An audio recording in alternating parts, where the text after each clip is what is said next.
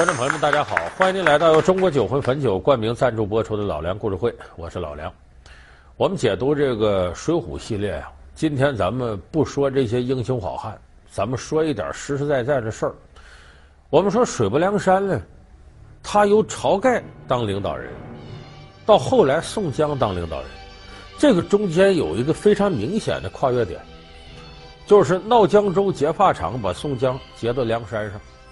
到梁山之后，宋江由排名第二，一点点的获得了梁山的实际领导权，架空了晁盖。这个过程有一个特别明显的事件，我一说你也都能想起来：三打祝家庄。可是奇怪在哪儿呢？在梁山本来的扩展计划当中啊，没有这三打祝家庄。就本来祝家庄不在梁山要攻打的目标之内。而且祝家庄和梁山井水不犯河水，往日无冤，近日无仇。说怎么宋江一上来当领导以后，先想到打祝家庄呢？完全是由一件特别偶然的事儿引发的。什么事儿呢？偷鸡。说宋江下山偷鸡去了没有？谁偷鸡呢？石秀、杨雄、石谦儿。有人说这也梁山好汉。哎，这哥仨偷鸡的时候。他们还不是梁山的人，咱们前面跟大伙说过，杨雄、石秀两人在翠屏山上，把给这个杨雄戴绿帽子他老潘巧云给活剐了，杀了。晚上呢，这得休息。经过这个地方叫独龙岗，这独龙岗啊，离这祝家庄不远。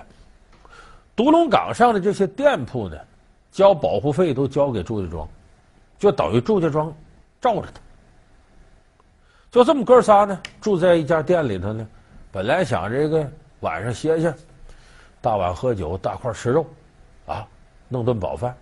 没想到呢，他们来晚了。这个小店里头啊，把肉都卖光了。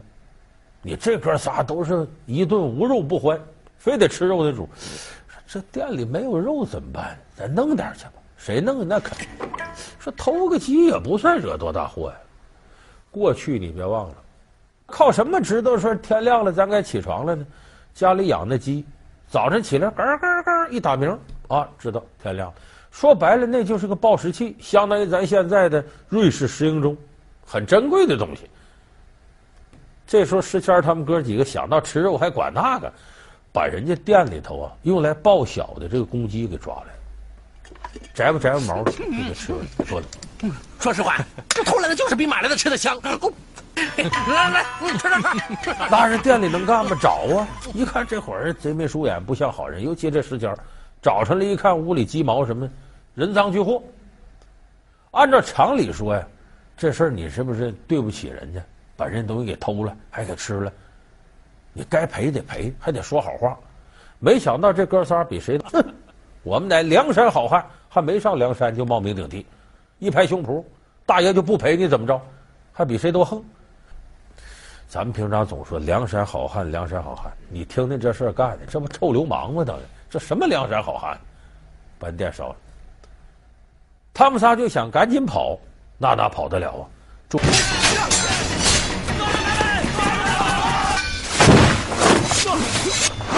高，把石谦给抓住了。这个石秀、杨雄俩人拼了命杀出一条血路，跑到梁山上去，送信儿去了。见到这个晁盖、宋江两位头领，那头笨毛贼，咔咔杀了完了。宋江给拦下了，为啥呢？首先一个，这是宋江的心腹戴宗推荐来的，他得给点面子。第二个呢，宋江刚上梁山，总想着扩充自个儿势力，有人来投，而且是冲着自个儿。你收下他俩是多俩人也不多。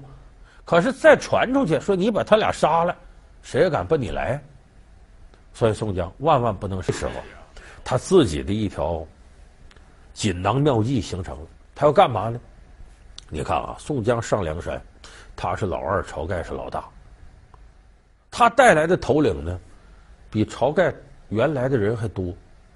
他特别需要一个对外斗争的事件来检验自己的实力。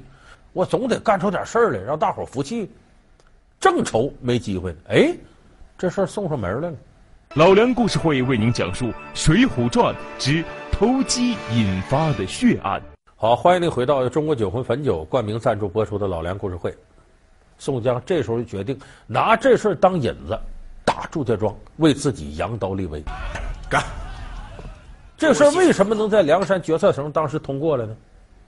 包括晁盖那边人也对祝家庄垂涎三尺已久，因为祝家庄在当地富甲一方。你要把他拿下来，他这金银财宝、粮食够梁山几年的用度，解决军费问题了。所以在多重利益交织之下，上下一致定下来要打祝家庄。宋江带人下去打去，说打没打成呢？要真打成了，就没有三打祝家庄。三打祝家庄是最后一打才成功，前两打宋江败得很惨。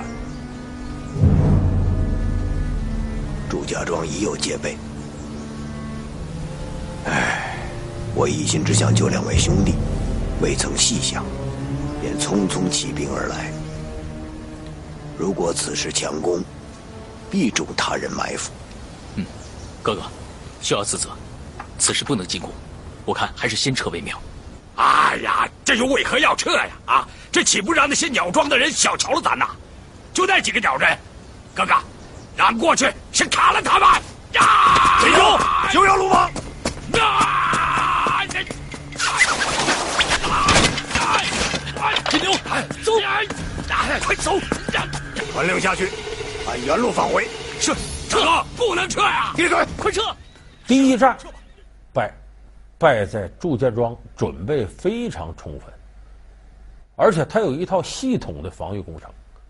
咱们说三打祝家庄呢，祝家庄比较拿手的是三庄联合，当间是祝家庄，这边扈家庄，这边李家庄，这个联盟有个非常好的制度，西方国家管它叫邻里守望制度，什么意思？庄子里头所有人，村民什么的，其实都是民兵，每个人都是巡逻员，一旦村外边有人来，我马上能知道怎么回事。家家户户都是信息联络站。再一个，祝家庄里边，这个路设置的，你要外人进来没人领道，准迷路，而且机关重重。他甚至有个密图，来展示这路是怎么回事，叫盘陀路。啊，有埋伏！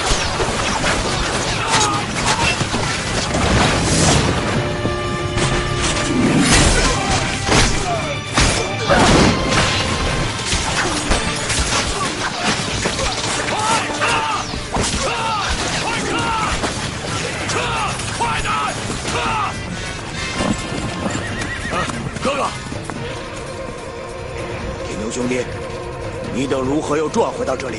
哎，哥哥，这俺也不知道是怎么回事。这前面全是盘陀子路，还有埋伏呢。这转来转去，又转回来了。咦，大哥，我们找不到来时的路，而且四周都有埋伏，七拐八弯又到了这里。其实这个不是大家想象那种啊，什么天罡北斗七星阵，那种害人，不是。他就是在村庄这地理设置上。严格按照自己的防卫意图来摆放风水。咱们现在有人一说风水是迷信，不是那么回事。风水在一定程度上是环境学、化学、物理学、磁场学等等的结合，包括心理学。祝家庄就是大致按照这个设计思路来的，所以盘陀路九转十八环，你外来的人想攻进来很难。结果。梁山好汉一打祝家庄，大败亏输，失败了，败就败在这盘陀路上。后来二打祝家庄，一样没打动，因为确实这个丈青扈三娘，这个一丈青扈三娘啊，不光武艺好，人长得漂亮，个头高，模特身材，武艺还好。说这算什么收获？宋江要拿她当压寨夫人，哎。宋老三不是没这意思，也有这意思，但是宋江后来干了件什么事呢？乱点鸳鸯谱，把一丈青扈三娘许配给矮脚虎王英。矮脚虎王英是个什么人？搁现在说他算俄罗斯人，俄罗斯名叫伊米斯基，就一米四几，就那么高。矮脚虎，人极为猥琐个人，不配上，插到王英这么个臭流氓身上。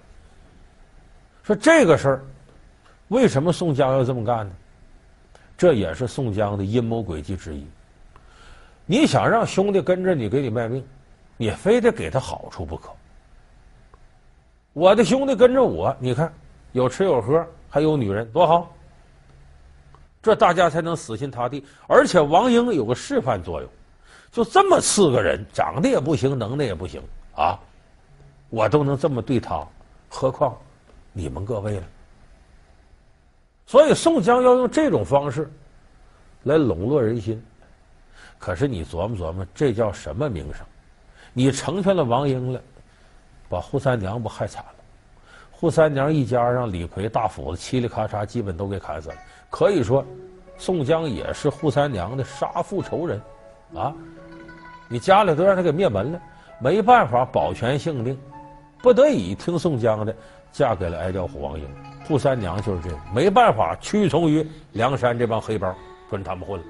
所以宋江这事儿，你看着成全兄弟，其实是缺了大德了，也是伤天害理的事儿。但是，这个阴谋诡计，这一条韬略，给宋江换来了好名声。所以前两打祝家庄虽然都失败了，但宋江借这机会扩大了队伍，锻炼了自己人，积攒了人脉和名声。等到三打祝家庄的时候，宋江这个策略调整最大，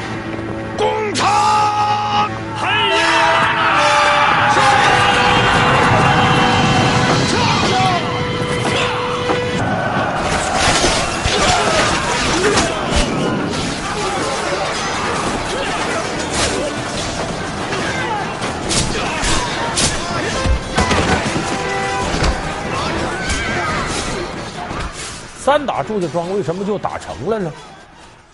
他用这计策呀，来自古希腊，怎么从那儿来的呢？咱们看这个古希腊神话加后来荷马史诗有个故事，咱们老梁故事会也讲过，叫特洛伊木马，做一个挺大木马搁那儿，里边藏着一些勇士，敌方拿着当战利品呢，拉到城里去了。半夜，这些勇士钻出来，一杀里应外合，把这特洛伊城攻陷。宋江就用的这招。说宋江也做个木马吗？没有，他是活学活用。赶巧了，这个时候有人来投宋江，这个人呢叫孙立，外号病尉迟孙立。他干嘛的呢？他原先不是反贼，他是登州城的兵马提辖，相当于现在的营长。说他怎么还能放着这个部队干部不当，来投这草寇来了呢？他家里出了点事儿。他弟弟叫小尉迟孙新，他弟弟的内弟就两个小舅子 犯了事儿了，关起来了，找到他，这病尉迟孙立啊，帮着他弟弟把这二位呢从监狱给弄出来，其实就越狱，结果犯事儿了，这么大罪过他扛不了了，跑吧，拖家带口的要投梁山，投宋江，这一木马，就这么着。孙俪拖家带口的找栾廷玉去。栾廷玉一看老同学来了，高兴啊！这孙俪也有能耐，有能耐人跟有能耐人呢惺惺相惜。一看多少年都没见了，哎呦，见你太亲了，俩人聊不完的话。祝家庄里的人不是不怀疑，说这也带着点兵，带点人呢。但一看拖家带口，哎，还有女眷，就放心了。这确实是调动工作，中间串串亲戚，看看朋友，不疑有他。结果这个过程当中，这孙立呢仔细留神看祝家庄的布防，同时一听什么？你们跟梁山打仗呢？这事儿包在我身上。哥哥，你信不过我吗？我也有能耐。两军阵前，你看我怎么收拾他。然后孙立呢，两军阵前与梁山对垒，都唱双簧。宋江也都安排好了，故意让石秀卖个破绽，让孙立给抓进去。你看。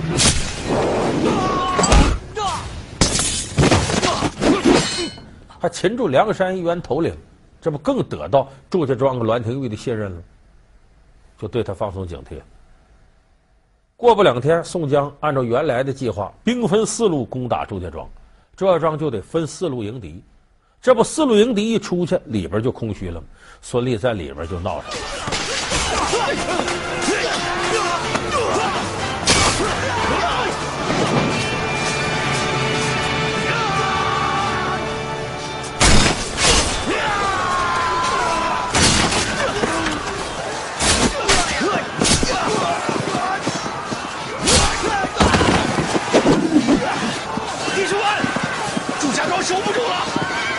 胡家庄一臂驾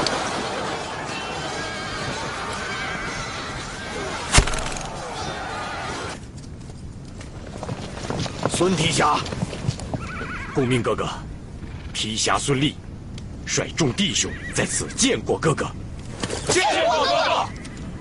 众位兄弟你们浴血奋战为我梁山坡立下了汗马功劳。宋江在此谢过各位兄弟。这。这么里应外合，用这特洛伊木马计才把祝家庄拿下。